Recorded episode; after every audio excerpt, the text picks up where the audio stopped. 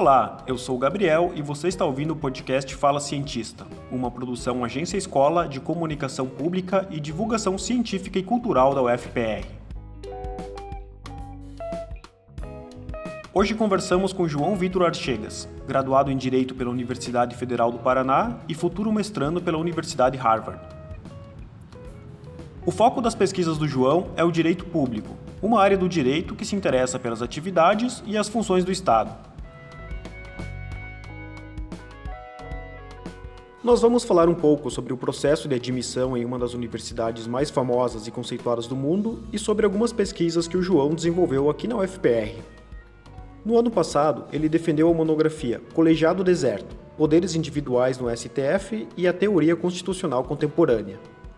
O trabalho foi orientado pela professora Eneida Desirê Salgado, da UFPR, e co-orientado pelo professor Diego Werneck Ergueles, da FGV Rio. João, em primeiro lugar, obrigado por estar aqui conversando com a gente, né? E parabéns pela bolsa de estudos, né? Você poderia contar um pouco para a gente de como foi conquistar essa bolsa de mestrado para estudar em Harvard? Claro. É, Gabriel, primeiramente, obrigado pelo convite. É minha honra participar desse programa. É, a respeito da minha bolsa de estudos no mestrado em Harvard, a questão que eu acho que eu preciso destacar para quem está interessado, a primeira dica, digamos assim, que eu preciso dar é que você não pode jamais se sentir é, amedrontado com o tamanho do desafio, com o tamanho da universidade, com o nome da universidade. Isso foi algo que eu aprendi durante esse processo de seleção. Então, o primeiro passo é esse: é se sentir à altura do desafio e saber que você é capaz de conquistar uma vaga numa pós-graduação fora do Brasil. A respeito da conquista da bolsa em si, qual é a dica que eu posso dar para quem está me ouvindo nesse momento? É, use o máximo das é, possibilidades, das oportunidades que a UFPR lhe dá. Então, vá atrás de oportunidades de pesquisa, oportunidades de extensão, né? faça mais do que o seu currículo exige, porque é isso que vai te dar destaque no processo de seleção e é isso que eles querem. Eles querem alguém que tenha um perfil é, com iniciativa, com liderança, uma pessoa que se destaque nas suas qualidades pessoais. Então, a partir do momento que você demonstra que você foi atrás de um projeto de pesquisa já durante a graduação, que você participou de eventos de pesquisa, que você atuou na extensão universitária, tudo isso vai é, dando créditos para você, adiciona o seu currículo e torna ele mais atraente durante o processo de seleção nas universidades fora do país. Bacana. A gente viu uma matéria no portal do UFPR que fala sobre o seu projeto de mestrado, né? A reportagem diz que é um estudo de como as cortes institucionais podem ou não prevenir o processo de erosão democrática. Você pode explicar essa frase para a gente, especialmente esse termo erosão, de, é, erosão democrática? Claro. É, o que a gente vem percebendo hoje, principalmente as pesquisas em direito constitucional, que é a área onde eu pretendo pesquisar, é que existe uma mudança de velocidade no processo de declínio democrático ao redor do mundo. O que acontece? Antigamente, por assim dizer, né, no século passado principalmente, as democracias elas tendem, tendiam a acabar do dia para a noite. Então, por um processo, por exemplo, de golpe de Estado, golpe militar, como aconteceu no Brasil em 1964, como aconteceu no Chile, etc. Hoje em dia, o que a gente percebe é que as democracias elas estão antes erodindo do que morrendo do dia para a noite. Então é um processo institucional de esvaziamento das garantias constitucionais, de esvaziamento dos direitos individuais, dos direitos fundamentais, é, de garantias como a liberdade de expressão, como eleições livres e democráticas. Tudo isso está perdendo a sua qualidade fundamental, que define a democracia pelo que ela é, e há então essa mudança de velocidade. Então, por isso se fala hoje antes em erosão democrática do que propriamente em fim da democracia ou até mesmo em golpe de Estado, justamente por essa mudança de paradigma. E a minha pesquisa busca justamente tentar traçar esse paralelo entre esse, essa nova perspectiva de declínio democrático com a função das cortes constitucionais e das cortes em geral para prevenir que isso aconteça. Em um artigo você cita alguns exemplos de países onde acontece essa erosão democrática, né? como Turquia, Hungria, Polônia e também no Brasil. Você poderia dar um exemplo para a gente de como isso acontece aqui no nosso país? Claro. Veja, inclusive num artigo que eu publiquei no ano passado, eu falei da possibilidade de erosão democrática no Brasil, principalmente diante da possibilidade de eleição do Jair Bolsonaro, que veio a se concretizar hoje presidente da República. E um dos pontos que eu destaquei era a possibilidade, que já tinha sido aventada naquela época, do presidente deixar de indicar o primeiro nome da lista tríplice para reitores de universidades federais e universidades públicas. Né? Existe uma tradição no nosso país, ela não está escrita em lugar nenhum, mas é uma tradição, uma convenção, de que o presidente da República indica o primeiro nome que é justamente o nome mais votado pela comunidade acadêmica. Então, como a gente sabe, existem eleições para se, ele... se escolher o próximo reitor de uma universidade pública. E é feita uma lista tríplice, e em primeiro lugar é destacado o nome daquele que venceu a eleição dentro da comunidade acadêmica. O presidente da República, justamente por ter aquele discurso de acabar com a, com a ideologia, com o partidarismo dentro das universidades públicas e tudo mais, ele pretende acabar com essa convenção e indicar livremente um nome para reitor da universidade, justamente alguém que esteja mais a, alinhado com a sua política, com as suas ideias. Só que isso representa em si uma, um retrocesso em termos democráticos porque a gente criou essa convenção justamente para que a comunidade acadêmica possa escolher democraticamente o seu próximo líder, o seu próximo reitor. E o presidente da República quer passar por cima disso, né? já demonstrava interesse em passar por cima disso ano passado, antes de se eleger, e eu havia destacado essa possibilidade. E semana passada, é, curiosamente, o presidente da República fez a sua primeira indicação para reitor de Universidade Federal. Agora me escapa o nome da universidade em específico, mas ele indicou o terceiro lugar da lista, ou seja, uma pessoa que tinha perdido as eleições dentro da comunidade acadêmica. João, agora entrando um pouco na sua monografia. Um dos conceitos centrais da, dessa pesquisa é a teoria constitucional contemporânea você poderia explicar para a gente, que é leigo em direito, o que é essa teoria constitucional contemporânea e como ela se insere na tua pesquisa? Claro. Veja, é, esse conceito de teoria constitucional contemporânea ele é muito amplo. Eu usei ele justamente para abarcar diferentes correntes do constitucionalismo moderno e para tentar mostrar como essas diferentes correntes não conseguem explicar o funcionamento do Supremo Tribunal como ele é hoje. É, uma dessas correntes constitucionais, por exemplo, é o constitucionalismo popular. No direito, principalmente nas aulas de direito constitucional, lá no início do curso, todo aluno aprende que há uma tensão intrínseca entre constitucionalismo e democracia. Eu vou tentar explicar isso brevemente só para que a gente possa contextualizar a conversa. É, o que significa essa tensão entre constitucionalismo e democracia? A democracia ela prevê que o povo é soberano nas suas escolhas e geralmente essa escolha é feita através do escrutínio né, das eleições. O constitucionalismo, ao contrário, ele busca é, sedimentar, cristalizar alguns consensos mínimos que são necessários para o convívio em sociedade. Por exemplo, liberdade de expressão, liberdade de imprensa, é, diversos direitos fundamentais e garantias individuais. E essas garantias, esses direitos fundamentais, são considerados cláusulas pétreas pela nossa Constituição. Ou seja, aí que se insere essa tensão. Se o constitucionalismo elege garantias e direitos individuais que estão fora da possibilidade de mudança pela atuação do público, do povo, através das eleições, isso não seria antidemocrático? Né? Se o se o povo, através das eleições, não pode, por exemplo, revogar uma cláusula pétrea, como que você resolve essa tensão? E existe um segundo nível dessa tensão que a gente vem vendo hoje no discurso do direito constitucional, que é a atuação das cortes constitucionais. Então é um segundo nível por quê? Porque hoje nós temos 11 ministros no Supremo Tribunal Federal que não são eleitos, são escolhidos pelo presidente da República, né, a partir de uma lista também de indicações, tem muito lobby por trás disso, e essas pessoas vão decidir sobre aspectos fundamentais para a vida em sociedade no Brasil.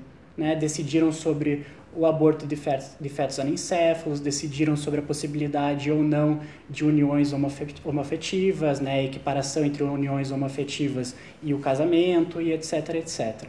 Então, é, o direito constitucional ele nasceu nessa corda bamba entre o constitucionalismo, no sentido de sedimentar e cristalizar alguns consensos fundamentais, e a democracia, que envolve a soberania popular.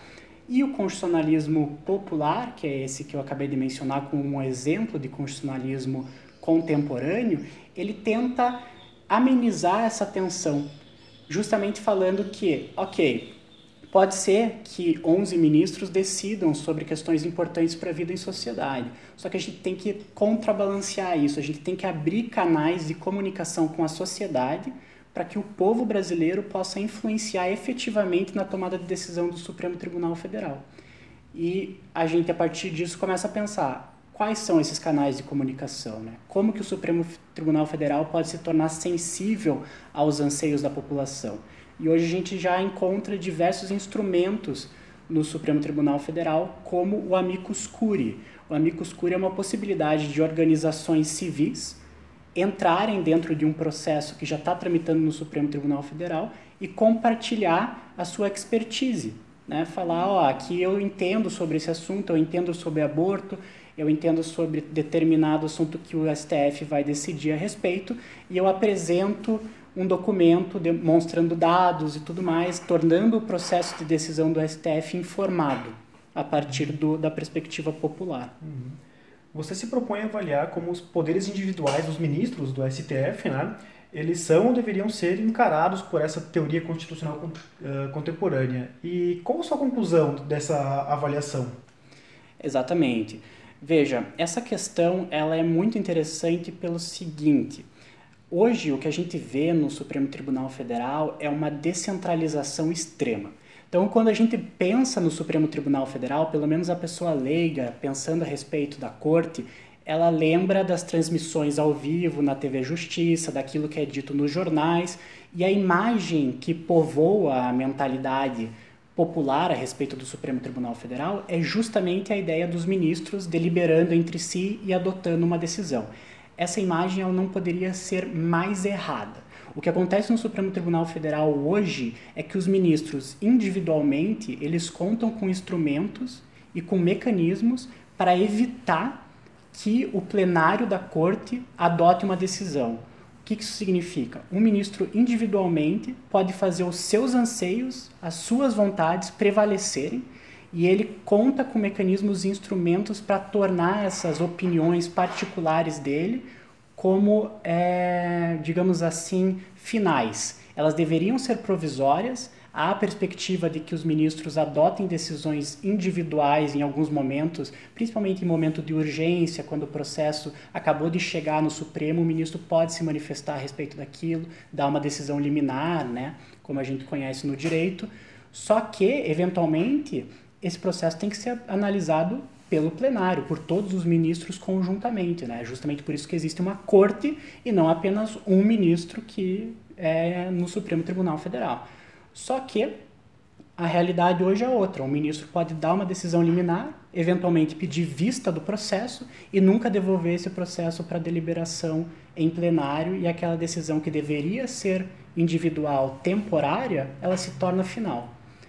É, dando um exemplo a respeito disso, é, durante todo esse tumulto político que o país atravessou aí nos últimos anos, teve a questão da nomeação do ex-presidente Lula como ministro da Casa Civil do governo da Dilma Rousseff, um pouco antes de todo o desenrolar do processo do impeachment. E logo depois de ser anunciado Lula como ministro da Casa Civil, o que aconteceu foi que Sérgio Moro, aqui em Curitiba, liberou áudios de uma conversa entre Lula e Dilma que comprometeu todo esse processo de nomeação. Um partido político entrou com mandado de segurança no Supremo Tribunal Federal, falando que havia um desvio de finalidade naquela nomeação, que aquela nomeação não era para Lula ser ministro de Dilma, mas sim para Lula ter foro privilegiado e não ser preso, né, na Lava Jato. E daí o que aconteceu? Esse processo foi distribuído para o ministro Gilmar Mendes. o ministro Gilmar Mendes tomou uma decisão liminar, impossibilitou a nomeação de Lula como ministro da Casa Civil e logo em seguida viajou para Portugal para participar de um congresso. No que ele voltou, ele nunca mais pautou esse processo. Esse processo não foi analisado pelo Supremo enquanto corte, enquanto um colegiado de ministros. A Dilma sofreu um impeachment logo na sequência e esse processo perdeu o objeto. Esse processo foi julgado esse ano, no início de 2019. Então é um exemplo claro de como um ministro individualmente consegue moldar a vida política do país. É como se as atuações individuais dos ministros estivessem desvirtuando o próprio papel da corte. Seria mais ou menos isso? Exatamente. E a, o título da minha monografia ele tenta passar essa ideia, né? Colegiado deserto. Ou seja, a, o STF, enquanto corte, nasceu para ser um colegiado, para ser um corpo de 11 ministros que deliberam entre si para adotar a melhor solução possível para aquele determinado caso que eles estão apreciando. E hoje o que a gente vê é o contrário. Cada ministro individualmente tem a possibilidade de dar uma decisão e dessa decisão se tornar definitiva, produzir efeitos, moldar a agenda política do país e nada é feito a respeito disso. João, você citou a transmissão ao vivo dos julgamentos do STF, né? E isso na época, 2009, eh, se não me engano, quando começou a ser transmitido, gerou uma polêmica, né? Teve um debate entre especialistas pró e contra essa transmissão. Quais são esses argumentos e por que seria negativa essa transmissão ao vivo dos julgamentos? É, existem dois argumentos centrais a respeito disso. O pessoal que é a favor da TV Justiça diz que, com a transmissão ao vivo dos julgamentos do STF, esses julgamentos se tornam públicos é melhor para a transparência do tribunal, todo mundo tem acesso a essas deliberações e sabe o que o tribunal está fazendo dia após dia. Quem é contra a transmissão ao vivo dos julgamentos diz que, na verdade, isso torna o julgamento, o processo decisório do STF, em um espetáculo. Então, o ministro ele está muito mais preocupado em falar frases de efeito, mostrar para a população qual é a sua posição a respeito daquele processo do que efetivamente tomar uma decisão acertada a respeito daquilo que ele está decidindo. Né? E já existem pesquisas hoje empíricas dizendo que a extensão dos votos dos ministros ela aumentou significativamente depois da, do início da transmissão ao vivo. Por quê? Porque os ministros agora aproveitam a oportunidade, sabem que estão sendo transmitidos ao vivo, que, que, ao vivo, que todo mundo está é, observando que, o que está acontecendo dentro do Supremo Tribunal Federal e eles usam aquele momento de palanque, né, justamente para mostrar é, serviço, para mostrar sua opinião e, e assim por diante. E eu acho interessante esse debate, principalmente a respeito da publicidade da transparência. A gente não pode confundir a transmissão ao vivo dos julgamentos do Supremo Tribunal Federal com transparência. Não significa que a corte se tornou mais transparente, justamente porque existem diversos mecanismos que sequer os operadores do direito ainda conhecem em sua integralidade. Né? Os poderes individuais só foram estudados uns cinco anos para cá. Então, são coisas que antes ainda estavam encortinadas, que a gente não tinha noção da real dimensão. Não é a transmissão ao vivo do julgamento que faz a, é, a população conhecer o que se dá nos bastidores do Supremo, todo esse jogo de poder, esse jogo de interesse. E um exemplo bacana de Suprema Corte que não transmite ao vivo os julgamentos e ainda assim é muito mais transparente do que a Suprema Corte do, do, Brasil é a Suprema Corte dos Estados Unidos. Lá a deliberação entre os ministros é feita numa sala secreta, que ninguém sabe inclusive onde fica dentro do prédio da Suprema Corte dos Estados Unidos, e ainda assim a gente sabe muito mais sobre o processo decisório de lá do que o daqui. É, nas suas considerações finais, é, você fala que o Supremo tornou-se o pior inimigo de si mesmo e que ele é o centro de uma crise política. Essas duas afirmações elas estão relacionadas? Com certeza. Veja, isso nos traz de volta para aquilo que a gente estava conversando no começo a respeito de erosão democrática. Por que, que eu acredito, e essa é a minha hipótese que eu vou, vou desenvolver ainda enquanto pesquisa nos próximos anos, eu acredito que o Supremo não pode atuar enquanto guardião da democracia, pelo menos nesse estágio no qual ele se encontra hoje. Porque quando os ministros passam a decidir individualmente, quando o plenário é, não consegue se manifestar a respeito das, dos processos que lá tramitam, o que a gente percebe na sociedade é uma crescente desconfiança em relação ao processo decisório do Supremo Tribunal Federal. Hoje, por exemplo, se você abrir um jornal, eu lhe desafio a encontrar uma manchete que trate o Supremo Tribunal Federal enquanto instituição. Não existe. O Supremo Tribunal Federal não é uma instituição. Ele é um conjunto acidentado de 11 ministros, cada qual com a sua perspectiva a respeito do direito, cada qual com as suas opiniões políticas. Então, o que acontece é que as manchetes de jornal passam a tratar o Supremo como um conjunto de 11 ministros. Então não interessa se o Supremo eventualmente vai decidir sobre tal questão sensível para a sociedade. Interessa para quem o processo foi distribuído. Se você abre hoje o jornal, vai falar: ah, tal processo foi distribuído para o ministro Barroso, tal processo está com o ministro Lewandowski, tal ministro pediu vista e nunca mais devolveu. Isso é horrível para a imagem institucional do Supremo porque o Supremo se enfraquece enquanto instituição, ele não acumula capital político, porque ele sofre ataques isolados, a depender do ministro que tem a oportunidade de se manifestar mais incisivamente em cada caso. Então, quando o Supremo for chamado para defender a democracia, quando a gente realmente vivenciar um ataque contra as instituições democráticas, e eu digo um ataque é, realmente incisivo, né? É, por parte do governo Bolsonaro ou de governos futuros, o Supremo não tem capital político para aguentar a pressão.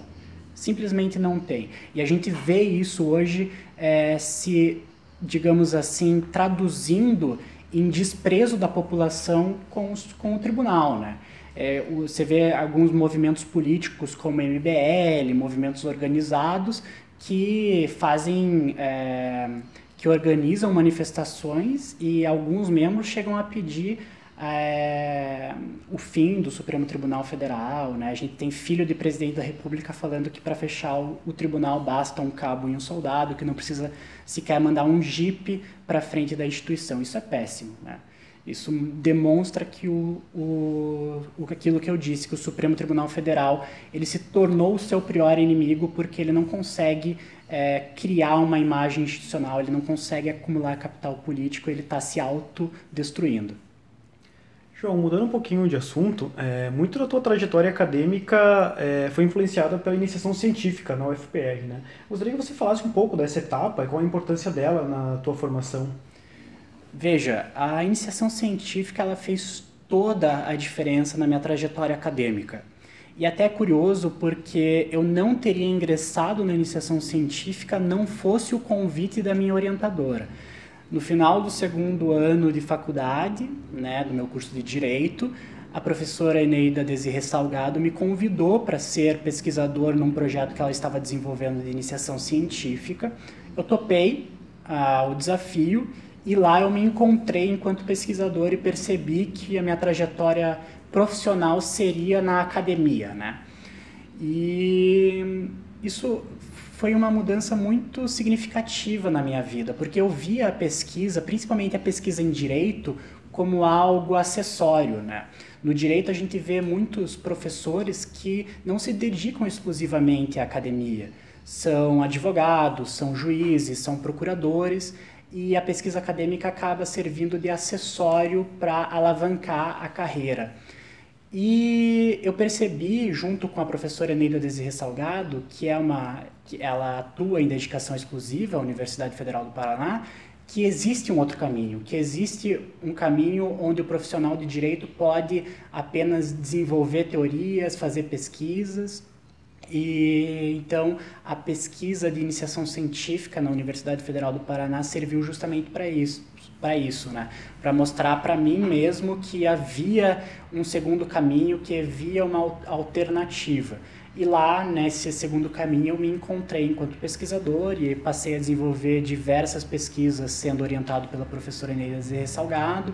Depois se juntou a nós o professor Diego Werneck, da, então na FGV do Rio de Janeiro, agora no INSPER em São Paulo E a entrada do professor Diego foi muito importante porque ele me mostrou que era possível também trabalhar com dados no direito. Algo que ainda é um pouco de tabu né, na área jurídica. Como que você trabalha com dados, como que você faz essa análise, etc. E o professor Diego era uma pessoa que já estava trabalhando com dados na área do direito há muito tempo e também me deu essa, essa luz, me deu esse sinal e tudo isso não teria acontecido sem a minha trajetória pela iniciação científica na Federal. Por fim, João, é, como surgiu o teu interesse em pesquisar direito público, é, especialmente as cortes constitucionais? Exatamente, esse é um bom ponto, porque essa escolha foi feita logo na primeira semana do curso de Direito na Universidade Federal do Paraná. Agora eu consigo ver isso com certa clareza. Por quê? Porque hum, o direito, ele existe essa separação entre direito público e direito privado. Óbvio que o direito não se limita a isso, mas essa é a grande divisão que a gente tem. E na, no primeiro ano, na primeira semana de aula, é, você já começa a colocar cada coisa em sua caixinha, assim. Você vê que tal matéria se relaciona muito mais com o direito privado, tal matéria se relaciona muito mais com o direito público e assim por diante. E eu entendi que a minha afinidade estava com o direito público, porque o direito público ele está muito mais relacionado à vida política, ele está muito mais relacionado ao funcionamento do Estado, à organização do Estado e assim por diante. E eu sabia que era lá que a minha pesquisa faria mais sentido, porque ela teria mais impacto. Né? E a minha pretensão sempre foi pensar em alternativas para o melhor funcionamento do Estado brasileiro. E o direito público é o lugar certo para se pensar essas alternativas. E as cortes constitucionais, principalmente o Supremo Tribunal Federal, é, veio naturalmente como a última instância de resolução dos conflitos envolvendo o direito público. Né? É o Supremo Tribunal Federal, por excelência, que faz o controle de constitucionalidade no Brasil, e é lá que essas questões de maior impacto político, né, de maior, maior voltagem política, são decididas. Então, pensar sobre cortes constitucionais hoje é pensar sobre políticas públicas, é pensar sobre o funcionamento do Estado e existe um potencial a ser explorado aí. Justamente por isso eu quero entender podem as cortes constitucionais auxiliarem nesse processo de defesa da democracia, porque elas estão numa posição institucional muito privilegiada. Elas decidem praticamente todas as questões políticas de todos os países, né? Elas ascenderam a esse nível de privilégio e hoje todo mundo olha para as cortes constitucionais, observa as cortes constitucionais. Então, é, esse potencial a ser explorado foi o que me animou a, a levantar essa hipótese. Talvez as cortes constitucionais estejam na fronteira da defesa da democracia. A gente só precisa pensar quais são os fatores institucionais que possibilitam isso.